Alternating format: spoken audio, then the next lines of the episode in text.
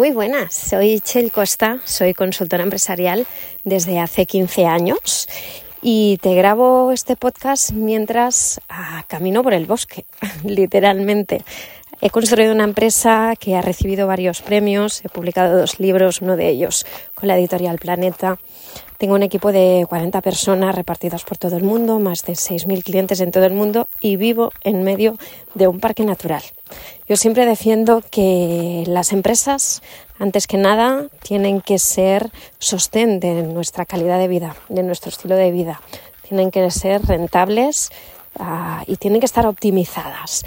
Entonces, lo que quiero hacer con este podcast, que de alguna manera lo que quiero acompañarte es hacer una empresa orgánicamente más sana, que se sostenga de manera orgánica, natural, es ayudaros a mejorar el ADN de las empresas familiares. Yo misma he vivido esto de cerca, vengo de familia emprendedora y empresaria.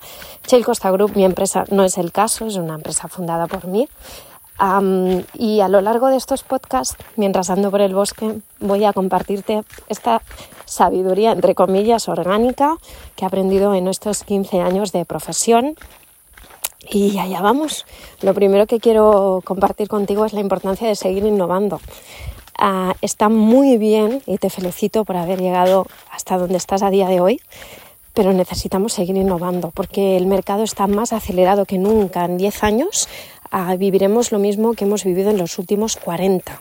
A mi último libro, el que te comentaba que está editado por la editorial Planeta, Liderar en femenino para hombres y mujeres, se llama así, hablo de todo esto, hablo de la importancia de las empresas teniendo en cuenta las personas, de esto te hablaré en otros podcasts, pero sobre todo de lo acelerado que está el mundo lo que cambia el mercado. El marketing, por ejemplo, de toda la vida ha quedado caducado. Las cuatro Ps, no sé si te sonarán, de producto, precio, promoción, distribución. necesitamos de nuevas letras, necesitamos personalización, ah, necesitamos experiencia de usuario. La gente necesita sentirse el centro de todo y de algún modo ya no vendemos productos o servicios. Vendemos y ahora más que nunca soluciones a problemas y muchas veces problemas emocionales. Seguramente habrás notado que los clientes o incluso los proveedores te cuentan su vida, ¿verdad? Ahí está la clave de tu negocio.